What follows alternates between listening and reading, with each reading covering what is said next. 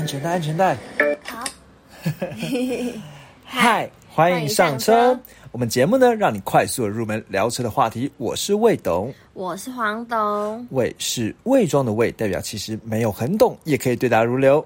谎是说谎的谎，就算只有机车钥匙，却好像越车无数。黄董，我们今天这一集呢，要来跟大家聊柴油哦。那其实呢，这一集算是我觉得有一点知识硬一点的集了。那当然就是我们会穿插一些硬知识，还有一些闲聊的。虽然上一节的知识也蛮硬的，因为上一节我们访问了那个。的，就是汽车知名节目《四轮后嘴 news》的龟龟，那个有有点硬。然后我们听众也有说，好像鸭子听雷，听不太懂。那我们这这一次呢，换我来讲一集硬知识的。好，柴油。那下一集就软一点了。好，那为什么会讲柴油呢？其实我们有在 IG 上了去做一个票选，可以搜寻“未懂车”找到我们 IG。那我们 IG 都只发现动，所以必须要追起来才看得到。对，那时候呢，我放了三个题目让让我们的听众来选呐。对，然后呢，一个是说柴油车为什么越来越来越少？再来是为什么新车前雾灯不标配？再来是。那个要不要来介绍品牌这样子？对，那其实呢，投票呢，我觉得算蛮平均的。嗯，那哦，对，因为我们 IG 的追踪数也不多了，大概三百出这样子。嗯，对呢，所以一个是十四票，一个是十二票，一个是十七票，就依序这样子。好，所以呢，其实品牌的单元是最多票，十七票。但是，因为我觉得品牌这件事更好玩，是要介绍什么品牌。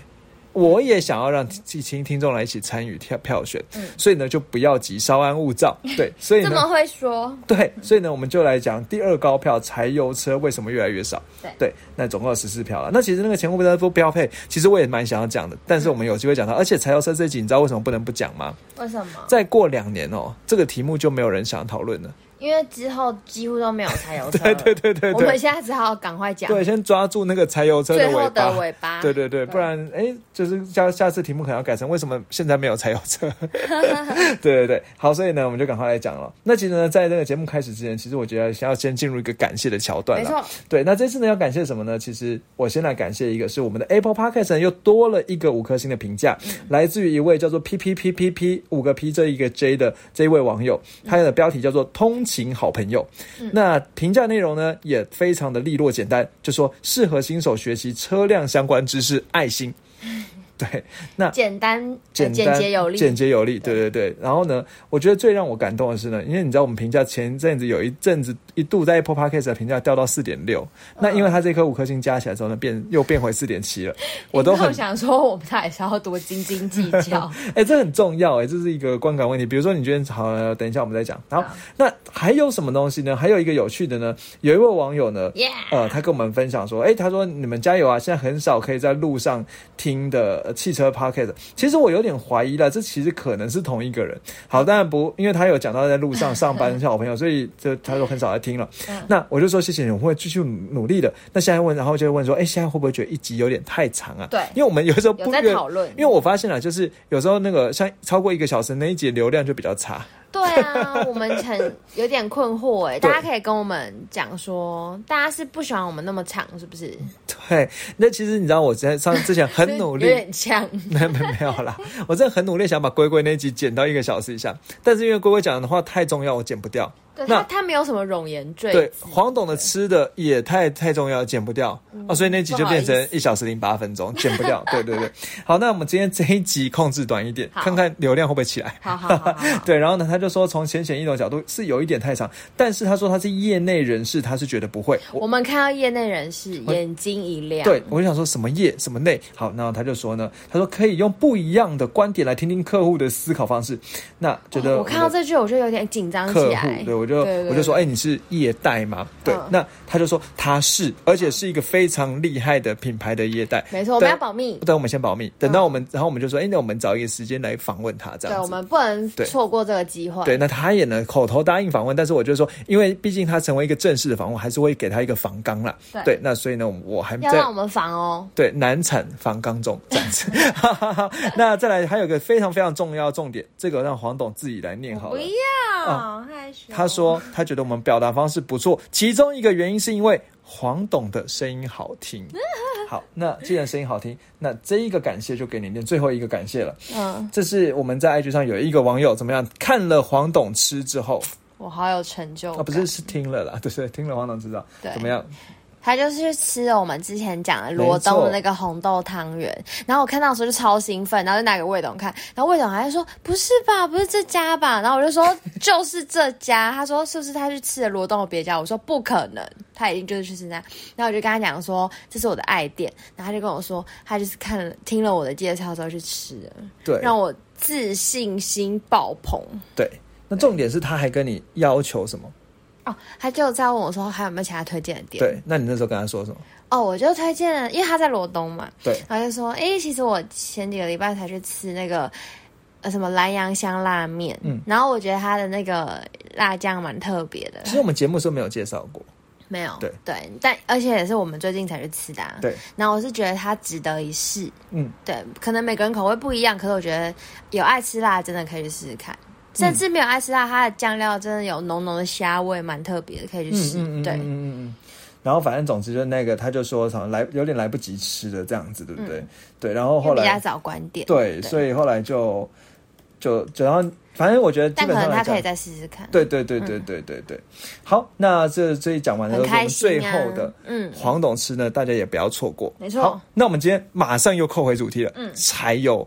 好，先问黄董一个问题哦，你觉得听到柴油引擎的车会让你的第一印象是什么？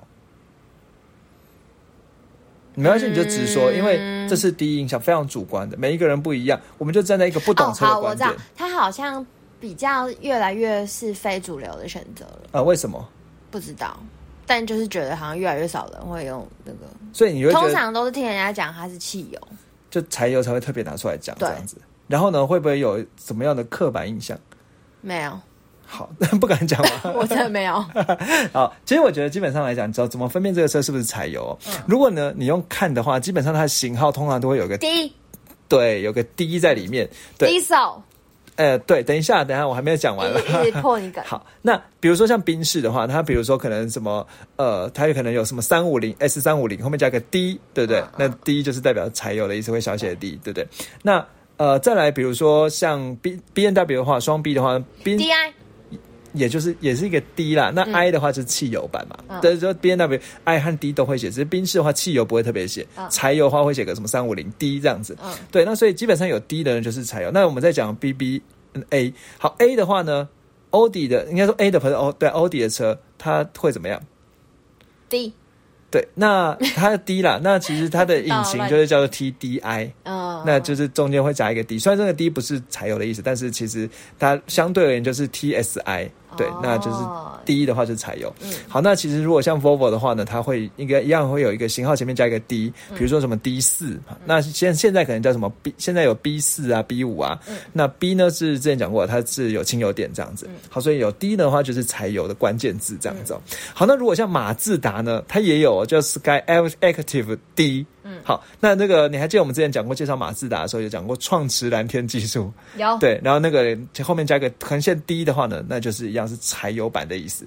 好，所以基本上来讲，柴油呢就是加一个 D 这样子。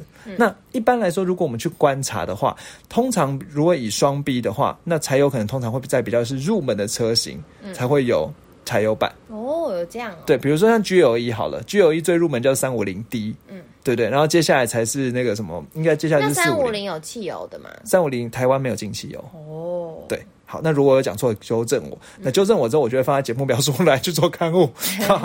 好，赶快再讲回来。好，所以基本上来讲，柴油呢，人家关键字叫低啦。那可能刚才我原本想要调黄董讲出来是说什么稍微比较入门一点的车，但黄董呢可能觉得好像黄董没有这样感觉。没有，我没有这样想。对，就没有这样感觉。那可能一般对一般的人来讲哦，嗯啊，那你知道为什么柴油叫做低吗？低手啊，那低手是什么意思？才有啊。好，你知道吗？低手其实是冯迪索那个低手。哦，我知道，你之前跟我讲过。冯迪索，你知道冯？我知道，那一个头光光，然后肌肉大大，肚子也大大的一个男生。有演很多集那个，对对对对，赛车的那个叫什么？对，好不重要，《速度与激情》吧。嗯嗯嗯。讲这个翻译。我只好了，反正讲回来，所以低手其实他命关对玩命光头嘛。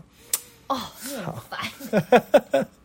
好，所以呢，其实第一首其实是一个人的姓哦，嗯，他真的就是姓哦，所以他是一个叫做鲁道夫·迪索 的，就是 R R U D O I L F Rodolf Diesel 的这个人发明出来的一种引擎。这种引擎呢，它其实有一个比较正确的名字叫做压燃式引擎。嗯，好，那因为它为了要纪纪念这种引擎的燃料呢，所以就把它的性呢灌在这种燃料上面，就叫做 diesel fuel。好，所以其实你要介绍柴油的话，那柴油这个地，其实它并不是，它是一个。用来纪念作者所所产生出来字，而这个它并不是说真的原本这个燃料就叫做 diesel 这样子。嗯，好，这样有有没有觉得都长一点汽车知识？有。好，怎么了？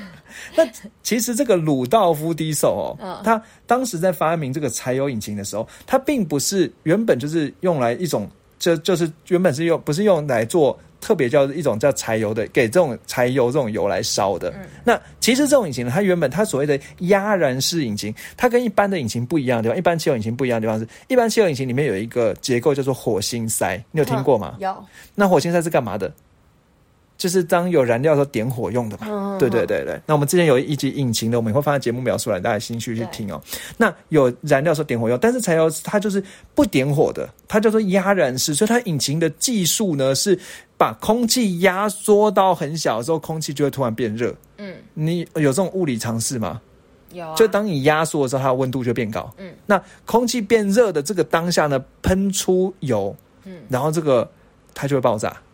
对，因为那个油碰到很热的空气，就烧起来了，这样子。嗯，所以它是不点火的，用压力把它压到燃烧，所以叫做压燃式引擎。嗯，所以压力的压不是不是鸭子的，对，应该也不会有人觉得是 鸭子压。好，那再讲回来呢，这个压燃式引擎就是用压力去燃烧它的。好，那为什么？然后有一个有有趣的译文啊，就是说呢，这个引擎呢，它当时先做出来的时候，它是用花生油。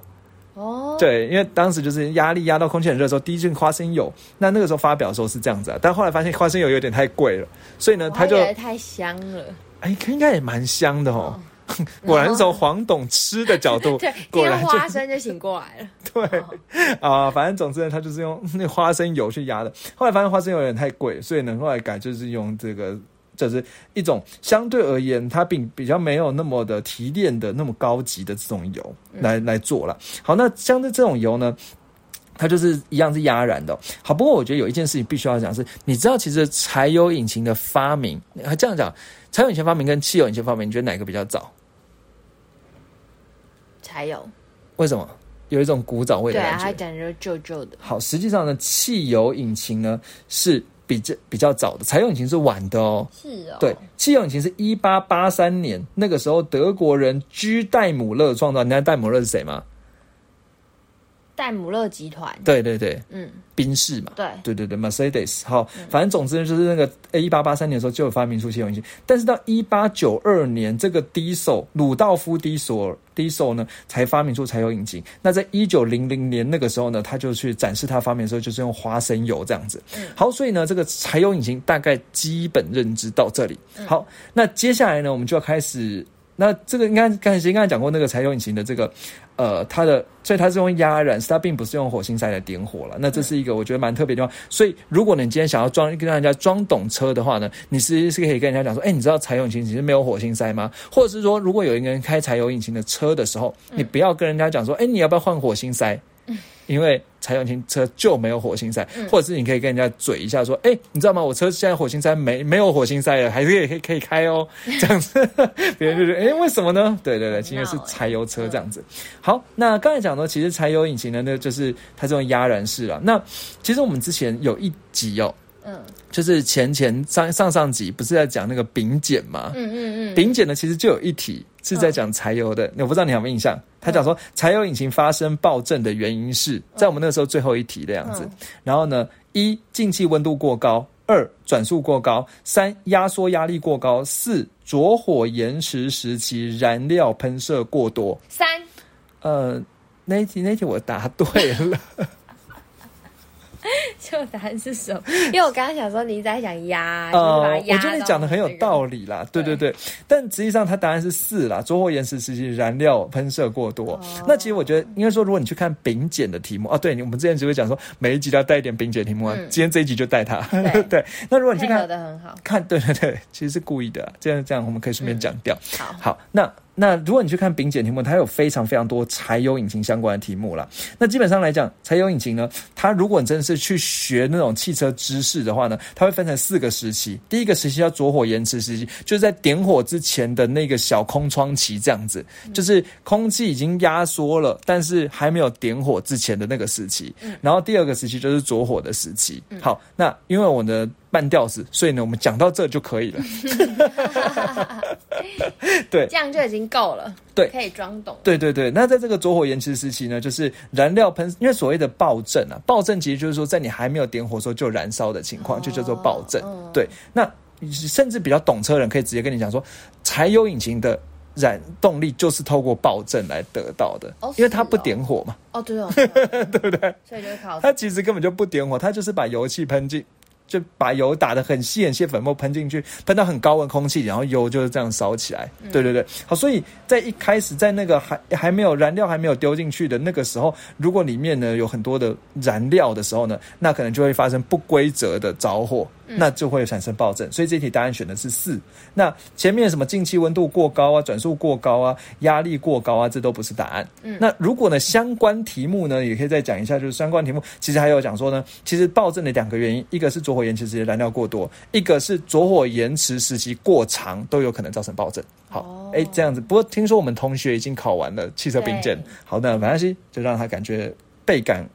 压力，嗯 好好好好好。那接下来呢？其实我们就要开始来讲，那个柴油引擎呢有什么样的优点、缺点？那毕竟呢，虽然说现在已经没有什么柴油引擎选择，而且今天这一集的标题你知道什么？就是为什么柴油引擎越来越没落嘛，对不对？那但是我们还是把优点、缺点都讲一下，让我们大概懂车不，就算不懂车也可以装懂一下，知道为什么我现在不选柴油引擎，或者是哦，为什么我选的这台车是柴油引擎这样子？好，那。最常见的柴油引擎优点呢，其实就讲说呢，柴油引擎的热效率呢，其实是很高的。就是它那个用利用热的这个能量，因为它其实没有点火，它直接用压力去去燃烧，它可以到四十到五十 percent 的热效率。但是汽油引擎只有三十到三十五 percent，所以它热效率好呢，油耗表现就相对好。嗯，那油耗表现好呢，其实就是相对而言你花的钱比较少，而且其实在大部分地区柴油的油价都比汽油还便宜。嗯，所以油耗又好，油价又便宜。那如果你今天是常常开长途的话，柴油相对而言省起来成本就会高很多。嗯，你这样懂我意思？但你说大部分地区，那什么地方？比如说台湾就是嘛，柴油便宜很多，你知道吗？嗯，每次加的时候好想要加柴油，因为柴油最便宜。哎，不好意思，不能加这样子。美国的反而相反，美国的柴油是比汽油贵的。对，但是欧洲啊什么都是柴油便宜啦。好，所以第一个柴油呢，热效率好，油耗表现好，这是你一定可以学的。但其实可能像汽油呢，我们可能讲说，哎，每公升跑跑到十几公里就已经觉得蛮屌了这样子。对，那柴油都是二十以上起跳的。嗯，对你你应该知道。嗯，好，再来呢，再再来就是其实呃，柴油它的二氧化碳排放量也比较少，所以呢，其实如果你讲汽油的二氧化碳的话，在柴油相对而言问题不大。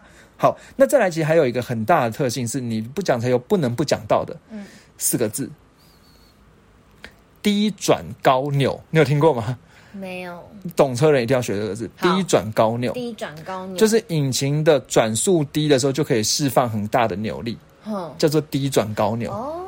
对，你就讲，哎，才有低转高扭的特性，别人就觉得你很懂车这样子。好，就扣回我们节目的主轴嘛。好，那其实像以前我们有介绍过一集那个 Land Rover 的 Defender，它其实就有柴油版跟汽油版。但是汽油版相对扭力就比较不足，所以如果你要常常去做 off road 的这种越野的话，选柴油版它扭力够，它在转速低的时候呢，有很多比较艰困地形呢是可以去突突破的。对，难怪我觉得柴油还有给我一个感觉，就是感觉比较 tough 的，很粗壮的感觉。对对，低转高扭这样子。好，那所以呢，其实它有更强的这种越野的能力。好，这是优点。那缺点呢？有很多，也是有的，对不对？那刚才讲说它虽然低转高扭了，但是因为它设计的限制，它的马力是比较小的。嗯，对。那所谓设计限制，我们也稍微懂后面的物理一下。好，那物理小教室来，为什么说设计限制？因为你还记得柴油引擎呢，它是。直接用压力去压力，它没有去点火嘛，对不对？所以它的引擎呢，其实整个重量会比汽油引擎，因为它的它要承受很大压力，它是先压空气压到很热之后，把自丢丢把那个燃料丢进去嘛，所以那个引擎要承受压力会比汽油引擎多很多，甚至像引擎的那些轴啊、曲轴啊，它都会粗壮很多，所以一般柴油引擎会比汽油引擎的引擎还重，那用料更厚、更更厚的、更大的料，所以呢，因为引擎比较笨重的关系呢，那这样子在。转速高的时候呢，很难把转速给拉上去。嗯，应该说引擎比较重，所以转速很难拉上去。嗯，这样听得懂？可以。那转速很难拉上去的时候呢，它高速的时候转速没有办法上去的话，在转速高的时候就没办法上去，就没有办法释放马力。嗯，所以就会有这种马力不足的特性。但是低速的时候呢，就没有比较没有问题。嗯，对。那所以呢，在转速快的时候呢，这个时候吸气不足，那马力就会降低哦。所以人家说柴油引擎呢，只适合驮重物啦。那要是开高速的话，其实并不是它的强项。开到牛哎。呃，对，但是其实说的开高速，也不是说高速公路不行哦，一百公里都还 OK 啦。对，那只是说可能开到两百公里的时候，嗯，就比较不太累对，它就转速呢，就马力上不去。所以比如说你要加速一百到两百这个时候呢，你会觉得稍微比较力不从心。哦。但是如果你今天汽油引擎的话，一百加到两百，你看之前不是有一个打龟号？哎，对，切入这边我们要科普一下，因为我们其实听听我们节目的人不一定懂我们在讲什么啦。反正总之就是之前。呢，有这如果在对汽车有兴趣的话呢，反正总之就是有一个台湾的车界赛车界的一个改车的专家叫廖老大呢，他接下了一个中国的，就是叫什么杰尼龟的挑战，然后呢去用了台奥迪 T T R S 呢去做零到四百的加速，嗯，那不是一般不是零百加速，它是零到四百，所以这种零到四百其实就要很强调它的马力，就是。不只是加速到一百一百到四百的这中间，它最后在八点多少七几秒的时候，完了这个有点露馅了。反正就是八，反正不到九秒呢就可以完成。那中间这个就是透过马力去拉出来，但是柴油引擎就非常的难达到这样的这种效果。好，那所以呢，刚才讲到的说柴油引擎的马力不足够是一个问题。再来还有一个问题呢，是因为柴油的。呃，柴油里面废气呢比较容易有杂质，因为它没有点火，所以燃烧可能不够彻底，不够彻底就会有很多的碳。那因此呢，需要有一些特别过滤碳的装置才能使用。那你说那个废气，哎，废气又不是我废气又不是我们又没有多环保，废气又很重要吗？对不对？可能会有这样的想法了。对，但是其实。我们虽然不环保，可是制造车的车商会被规定啊。那车商会被规定之后，他就必须要装一些设备，让这个废气可以让这个废气碳被过滤掉。嗯，那这个第一来，这个设备就会增加它的价钱。嗯，所以一般同样的车款，柴油车可能会贵个十趴。啊，是哦。对，那这就变缺点了嘛。对对，那再来这个废气装置，有可能呢会。比较容易，可能会因为你多了一个装置，就多一个要修的东西，对，那也会多一些麻烦在，所以就会变成一个缺点，嗯，对不对？好，那再来呢？呃，再来，其实还有一个就是。对，因为刚才讲说，其实会有一些废气装置。这个废气装置呢，我们来介绍两个会需要装的东西啊。一个呢叫所谓的 DPF，这个呢，如果懂柴油人就要学会，叫做所谓的碳微粒过滤器。其实刚才顾名思义也知道嘛，刚才讲说，因为它燃烧不完全会有碳，碳就有很多碳的分呃的那个微粒。DPF 是 D 是那个 diesel 就是柴油嘛，那 P 叫做 particulate，那 filter 反正就是个过滤器啦。嗯，对，那它就是把那个碳碳的微粒呢去。卡放在，因为它是它是用很多很多细小的管子，让碳的微粒可以卡住这样子。那说碳的微粒在卡在这管子上面，就可以过滤掉啦。但问题不是就是在于说，它卡卡在那边这样子 OK 吗？所以卡一卡之后就会塞住了。嗯，对，那。如果今天没有特，因为这在这个碳微粒过滤器，它基本上来讲，它会有一些自然的方法，比如说它可以透过高温呢，去把那个碳分子燃烧掉。嗯，那燃高温燃烧掉之后，变可能变成二氧二氧化碳，还是可以排掉。但是呢，这个高温呢，就要怎么样达达成呢？要常常，比如说要持续的开十五分钟的长途高速的长途，嗯，然后引擎要在两两千转以上，这样子它才能够把那个碳排掉。所以，如果有人他总是只开十分钟，对，走走停停，然后呢又在市区走走停，那个碳 DPF 里面可能就卡很多很多碳。那卡一卡卡爆了之后呢，那个空气出不去了，引擎就会爆炸，也不是爆炸，引擎就会需要故障了。嗯，对。那所以呢，柴油引擎的特别的车呢，它在仪表板上面呢，就会有一个。灯号，那那个灯号呢？其实就是放一个，就是看起来像一个盒子，里面有一点一点的一点的东西。那那个东西亮，当那个灯号亮起来的话，就代表说 DAPF 里面有太多碳喽。哦，你可能要开个十五分钟。对，那这个时候呢，如果呢你今天车才刚开始发生的话呢，你可以去跑个高速十五分钟。嗯，那十五分钟它大概跑跑大概距离多远？大概十五分钟大概就是十五公里左右啦。嗯，对，大概十五公里啊，所以可能你从台北开到新庄之类的，嗯，那可能就差不多了。那可是要走高架哦。如果你在 路上走走停停的话，可能碳会更严重哦。对对，那那个走一走之后呢，有可能那个里面的那个碳呢就会被燃烧掉，就会好。对，但是。这个会有增加一点麻烦嘛？对。那除了这个 DPF 之外呢，其实现在的车柴柴油车还会要添加尿素。这个黄豆你有听过吗？没有。啊，真的吗？嗯。你还记得我们上一次哦，再去跟那个 V 六零的车主呢聊的时候呢，我就有问他说：“那你这个要增加添尿素会不会麻烦？你有印象吗？”没有。好，因为这次已经超出我们的知识范围了。好，那其实柴油车呢，现在的柴油车呢还要添加尿素。嗯，那添加尿素要干嘛？那尿尿素呢？其实主要就是去，也是去避免它排出一些废有毒废弃物啦。嗯，对，所以其实啊，那个尿素呢，它会会把它减，这个尿素呢，就会叫一个叫所谓的选择性催化还原器，那叫做 selective，呃，cat 呃 selective 就是 S E L E C T I V E，然后 catalytic。C A T Catalytic reduction，那简称 S C R，这个尿呃催化还原器呢，里面要加尿素哦。那这个尿素呢，叫做 A D blue，A D blue 是一个 A D，然后蓝色那个 blue 了。A D blue 呢，其实是一个德国的一个。个德国汽车工会的一个注册商标，好，到底在讲什么东西啊？总之呢，就是说啊，那个尿素呢，它是跟柴油一起丢进去的。嗯，好，跟柴油大概以二十比一的比例呢，就是五 percent 的柴油跟应该说五 percent 尿素跟呃九十五帕的柴油呢一起放进去燃烧。那这个尿素呢，在燃烧的过程中呢，它会把它会把那个废炙热的废气呢变成氨，那氨呢，在经过催化剂呢，就会变成所谓的碳氧化物。那碳氧化物应该说它就会，那应该说氨呢，在跟碳氧化物呢产生化学的还原作用之后，反正这边不用听得太太复杂了。总之就是把这些有毒的什么碳氧化物呢，经过这个尿素呢，变成了不影响环境的氮气和水。嗯。好听懂了，总之就是把它变得没有那么有毒了。嗯，好，把碳氧化物变成没有，把那个氮氧化物 NOx 呢变成氮和水，那还原起来，还原起来之后呢，就比较。不会对环境有污染的。好，所以其实所谓的尿素也不是说什么让车变得比较有力啊，什么，它就是一个添加一些东西，让它在燃烧过程中可以自然的透过一些化学变化，然后让它呢有毒的气体变成没有毒的气体。好，那这样的东西啊，好，那所以总之呢，这这个氮氮气那个说这个尿素也要加，加了之后呢，有所以又多了一个麻烦的东西，对不对？好，那其实呢。现在有就是现在讲到这件事情啊，就是说如果柴油引擎不加装那个 A D 不不不装不不装这个 A D Blue 的话呢，其实就没有办法维持那个就是达到环环保标准。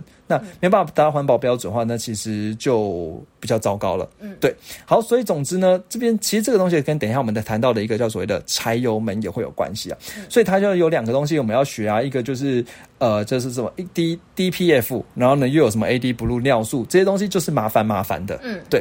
那虽然说其实这些东西都是在，所以这些东西都在救那个柴油的不环保这件事情。对对，那其实另外现在柴油呢也有所谓的共轨直喷的技，呃高压共轨的技术了。那这个高压共轨技术是比较新的柴柴油引擎，它是在一九九零年的时候呢，菲亚特发明的这种柴油引擎呢，其实可以稍微学一下，因为现在基本上像那种双臂的柴柴油引擎都是所谓高压共轨技术。那高压共轨技术其实。简单的说，就是用电脑来控制喷油量，嗯，让喷油喷出来量比较精准呢，就不会有那种燃烧不完全的情形，嗯，来避免刚才的那些，呃，对，就是刚才那刚才那些有毒物质啊什么的。那其实还可以解决一个问题是，柴油引擎很大的缺点就是柴油引擎很吵。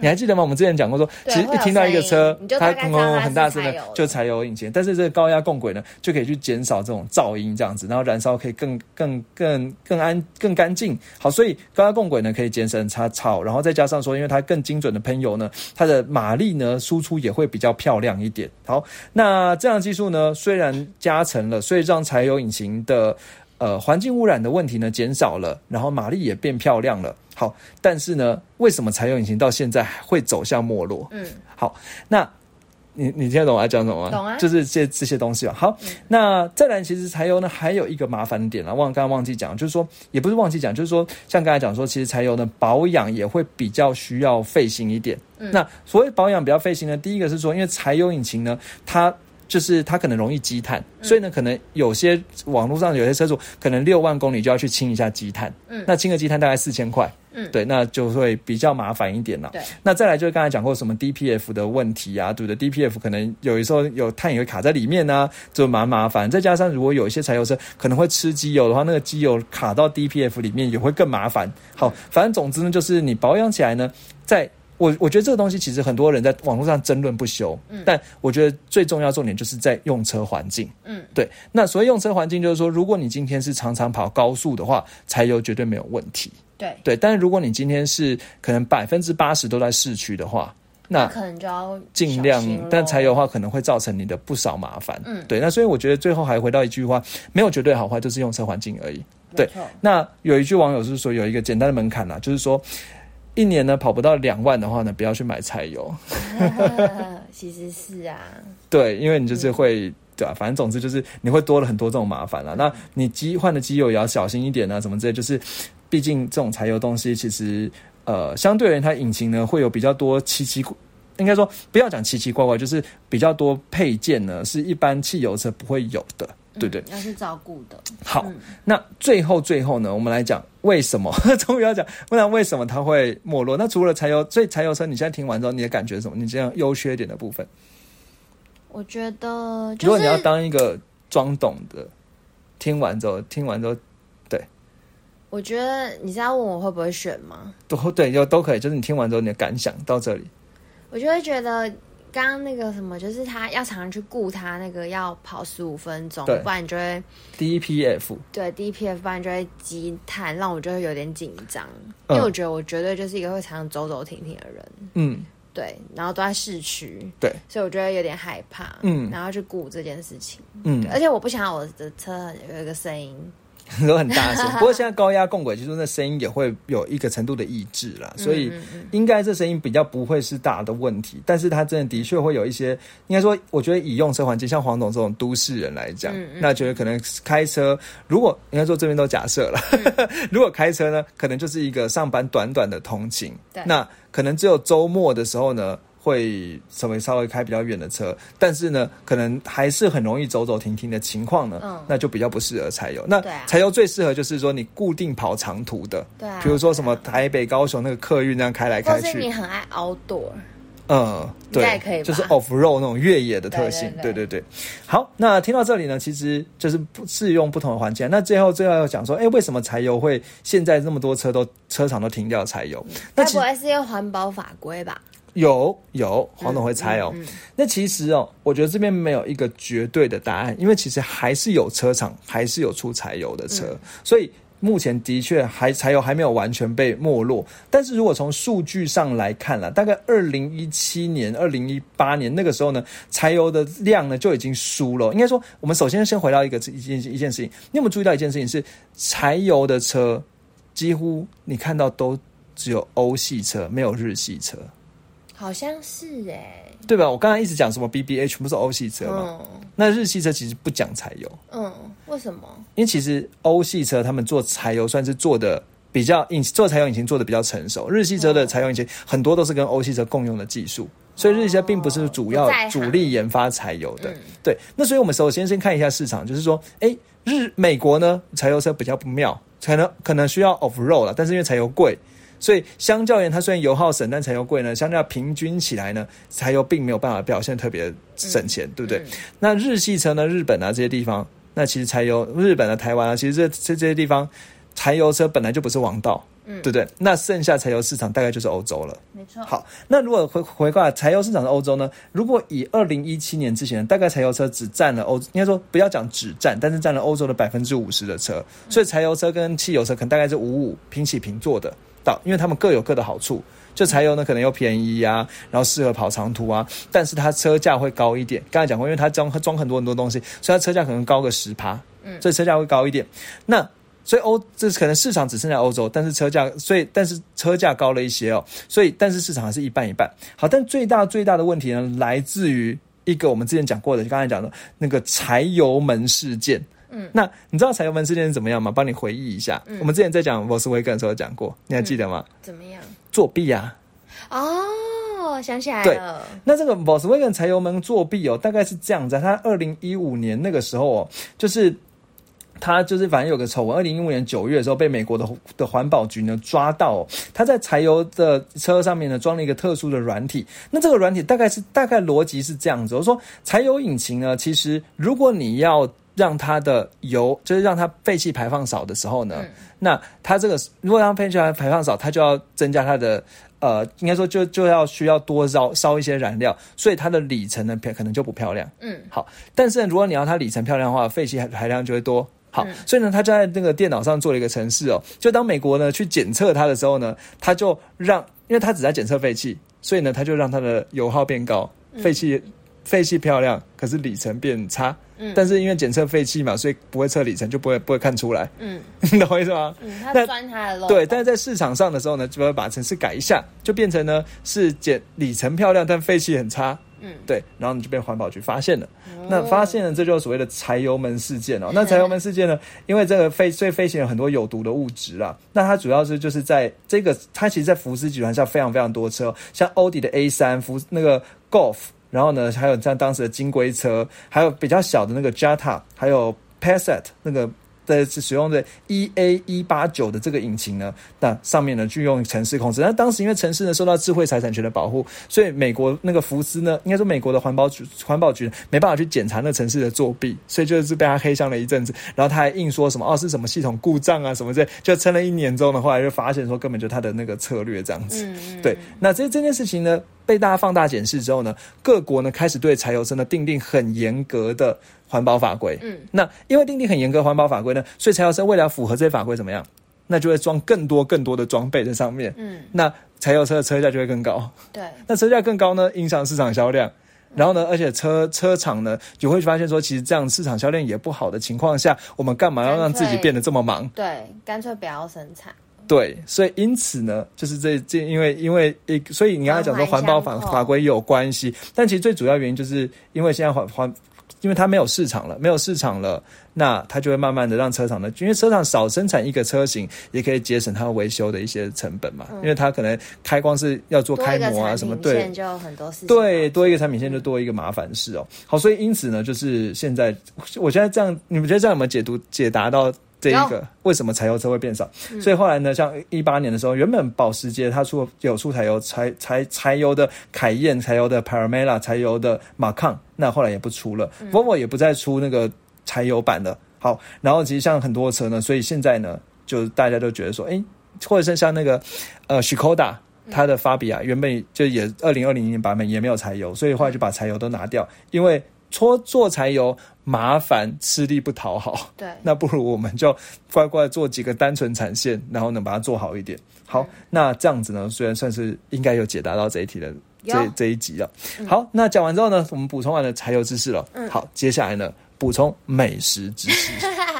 今天我们真的有努力的控制时间。对对，好，那今天呢的黄董吃呢要来介绍的是。今天是不一样的菜系哦。哪一国呢？印度。印度。印度该来了吧？India。对。然后来介绍的是目前我心目中最喜欢的印度菜餐厅。最喜欢的。对。Top One，Top One。但我我就先讲一下印度菜是什么，因为我们说不定听众也不懂印度菜是吃什么。应该大家想到都是咖喱吧？咖喱嘛，然后手抓的，而且要用右手，不能用左手。对，可是台湾应该很少在手抓，嗯，对，但我觉得还有一些饼，对不对？嗯，那个馕吗？馕，馕，我我不会，应该是馕，对，就是那个有一个就是面皮的饼嘛，对，然后可以跟或者是一些那种香料饭，然后姜黄饭可以跟咖喱一起吃，对，然后有些很辣很辣的咖喱，这样各种颜色，绿色、黄色、红色都有，对，各式各样的咖喱，对。不一定很辣，但就各式各样。然后有可能有素的，或者是有各种肉，对，会有海鲜啊什么之类的。对，那我今天想要介绍这家呢，我想要先跟大家说一下，就是呃，其实我很喜欢吃印度菜，蛮喜欢的，然后也吃过一些，我们从家里很喜欢吃。嗯，然后我今天想要介绍这家，就是其实台湾现在有非常多印度菜的餐厅，然后好吃的也都非常多。那我今天这家呢，我是想要推荐给就是。如果你不是只是你自己要去吃印度菜，你今天是想要有一个特别的活动，嗯，就是你可能是跟家庭的聚餐。所以两个人不行吃的，我觉得这家呢，嗯，我等下会讲为什么。就是我觉得两个人的话，可能你吃到的菜色品相有点太少，因为我觉得这是需要分食的，你可以吃多一点品相。所以如果你多一点人去的话，大家一起 share 可能更适合。嗯，对。那我其实比较推荐，比如说你今天母亲节快到了嘛，所以会不会订不到了？现在？应该还好吧，就是如果你哦，但是这家是需要定位的哦。我今天想要介绍的这家是在松江路上，嗯，小巷子里面的一家叫做“想想厨房”，想思思考的那个想想想厨房的印度菜。那它是曾经的，呃，他不是曾经，就是他已经连续非常多年的那个。台北米其林餐盘的餐厅，对。那我在很久很久以前有先吃过一次。打个岔，如果不知道米其林餐盘是什么话，可以去听我们节目描述栏有黄豆有特别介绍米其林的那一集。对，那就是我后来又最近期又有再去吃一次，那我觉得每次的经验都让我觉得很棒。那我想要推荐他的点就是，呃，他的厨师是真的印度人。对，然后他曾经也在一些大餐厅有服务过。那他的。呃，印度菜会有点颠覆你的平常的想象，就不是我刚刚讲的，就是很多那种咖喱，然后里面有不同的肉，不是只有这样而已。嗯，就是我觉得他把每一道菜都做的很细致，然后里面都有很多想法巧思在里面，就很像你去吃很多米其林菜的感觉，就是它已经变得有点像是一个艺术品的感觉，它一道菜就是一个艺术作品的感觉，就是嗯。就是它会颠覆你吃一般印度菜的想象，对它的香料啊，或者是它的配菜啊，它里面用料都我觉得有更上一层楼的感觉。我记得我曾经在近期去吃的时候，我有把它抛在我们 IG 线洞里面，所以我们可能有在存在我们的精选里面，大家可以去看一下。有有绝对有黄董吃都有在一个精选的黄董吃里面。对，那它的环境就是也是非常的很舒服。对，然后我觉得真的是一个很适合大家比较想要去吃好一点的料理，然后又不要那么像那种 fine dining 那么拘束，然后是想要大家可以放松聊天、分食、享受那个分食过程，可以很推荐的一道。而且你如果本身有喜欢印度菜，你想你已经吃腻一般的咖喱，你想要。多一点精致的成分在里面，很推荐。嗯，那其中我想要推荐的是，对，我期待你要推荐哪一个呢？对，我觉得基本上 它有一般的咖喱，但是它的咖喱像 sorry，就是我我好像有看到菜单里面有那种什么，它结合了一些台湾的在地特色，比如说。臭豆腐咖喱那种，大家都可以去试试看。但是我觉得我最喜欢它的是，我很喜欢它处理肉的方式。就是呢，像我们家，就是我爸是一个非常在意肉质的人，他只要吃到稍微有点干，他就不吃。嗯，然后就会不是很喜欢这样。那他常常去吃很多印度餐厅，他们的烤鸡都会做的很干，香料烤鸡会做的很干。但拜托大家一定要去试试看这家的。薄荷香料烤鸡点起来！Oh my god，它的肉质，我现在想到都肚子好饿，就是超 juicy，嗯，然后调味又很得意，对，大家一定要试，这是我非常推荐的。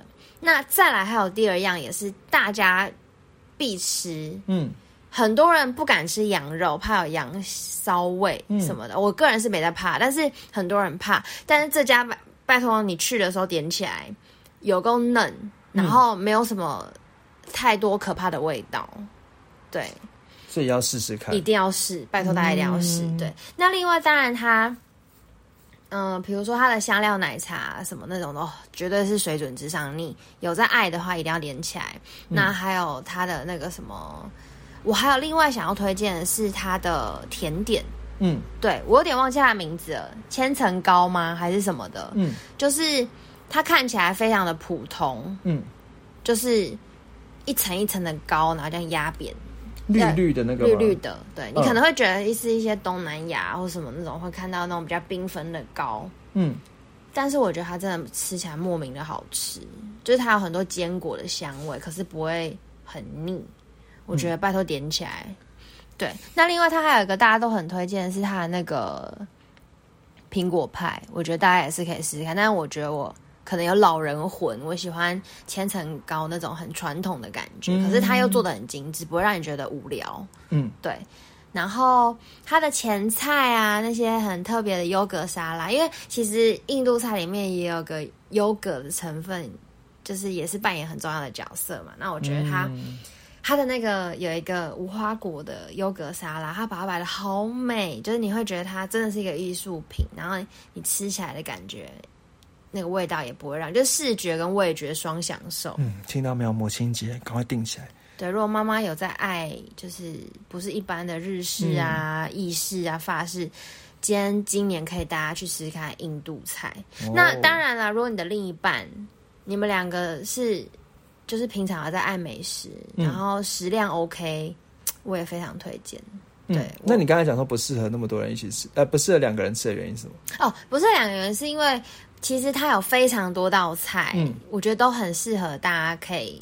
就是如果你要想试比较多菜品的话，也许多人一点分，嗯，就是比较适合嘛。不然的话，你两个人的话，你可能就只能点两三道菜，就是有点可惜。所以我还是建议可以。一家人去吃，我觉得很刚好。对对对对对，所以就推荐给大家啦。对，不过这家因为刚才讲黄总讲讲过，它其实算是米其林，所以价钱可能会稍微高一些，但是也没有到非常高啦。对，它是特别节日想低消一个人八百块这样子。对对对，但是节日哦，很值得，嗯，不会让大家失望的，嗯，刷新大家对印度餐厅、印度菜的想象，嗯，对。那他是每个礼拜日跟礼拜一会休息，然后二到六营业，然后有中餐跟晚餐。对，提前一天可能提前一天，或者是他那天有特别营业要查一下，嗯，但要先预约哦。对，那我们没有收夜配，所以你们就自己查一下吧。嗯，没错。那停车的部分呢？哦，谢谢黄总 Q 我。好，那停车部分呢？其实，在想想厨房的旁边的巷子里呢，就直接有台湾联通的停车塔。不过，这个台湾联通停车塔呢，它的限高是一百五十五公分，所以如果你今天呢是开修旅车的话呢，可能除非你是开 U 叉，嗯，就类似这 U 叉，你才停得下去，不然的话，一般的修理车应该是没有办法想停到这边去的。真的不愧是汽车节目，才会连这种什么车高都来补充一下。但是呢，如果你今天是开一般修理车的话，其实你在旁边建国北路的高架桥下面呢，是还蛮简单就可以找到位置可以停，又好停。对，而且价钱其实也不贵，对，因为它是那个算是公有的停车场，所以这样子再从那个建国北路高架走过去呢，大概也只要花对散步大概只要花五分钟左右就可以走到。所以我觉得其实价那个算是。呃，整个交通呢算是还蛮方便的。当然，附近也有捷运站，比如说像松江南京站，那可能走过去七分钟吧，对，大概七分钟吧。好，那我们今天就到这里了。对，好，谢谢大家。哎，最后有三件事情要跟大家讲了。没错，第一个事情是我们有 IG 可以搜寻未懂车找我们，那我们只会分分享现动，所以应该说，除非是呃比较重要的时刻，我们才会 po 文。那现动的话，就大家定追踪起来，才能跟我们一起玩。那接下来我们现动会在票选，说下某一就是下一次的品牌介绍呢，要介绍哪一个品牌？嗯，对。那再来就是我们节目描述栏呢，会有节目的补充或者一些相关集数呢，都可以再去再去参考。再来第二件事情呢，是我们在其实它仍然持续的在征求。车主啦，对，因为我们有车主访谈的单元。那其实我们现在介绍车款呢，会同时搭配车车主的访谈。那所以，如果你今天有一台车呢，只要拥有一年以上，那只要这款车呢是在目前市面上能够买得到的车型，好，那不一定年式，但只要有这个车型的话呢，那如果你方便的话呢，也可以跟我们说，那我们会找去找你，然后一起在车上录一段大概十分钟左右的访谈节目，这样子。对啊，对。那如果呢，你觉得很，我们放。对，如果你今天真的很想要讲的话呢，我们也会把它改成别的形式，像像之前龟龟那样。但如果你今天就是简单的，因为对车可能没有那么了解，那可能简单的分享的话呢，也很欢迎。对对，也很欢迎。像我们之前那个 C H C H R 就是那样的节目也可以。好，那再来就是呢，呃，今天你听完之后，这个柴油引擎之后呢，要是你，你会不会想要考虑柴油呢？也欢迎用五颗星评论来跟我们说，或者是你也可以跟我们讲黄董吃的这一家。想想厨房呢，你有没有吃过？吃起来推荐什么？或者是你还有什么更想推荐我的印度菜？也麻烦跟我说。对对对，我会去吃。我们有一个感谢忘记讲了。对，高兴网友，高兴网友，我们的好朋友，Happy Weber Friend。没错，他真的很懂吃。怎么说？他真的懂吃。就是他看到我上一次介绍的那个，我我心目中排名最喜欢第一名的卤肉饭，哎，想知道是哪一家，赶快去听上一集。对，他就马上推荐我他高雄爱的嗯卤肉饭，然后我觉得他完全戳中我喜欢的点，就是。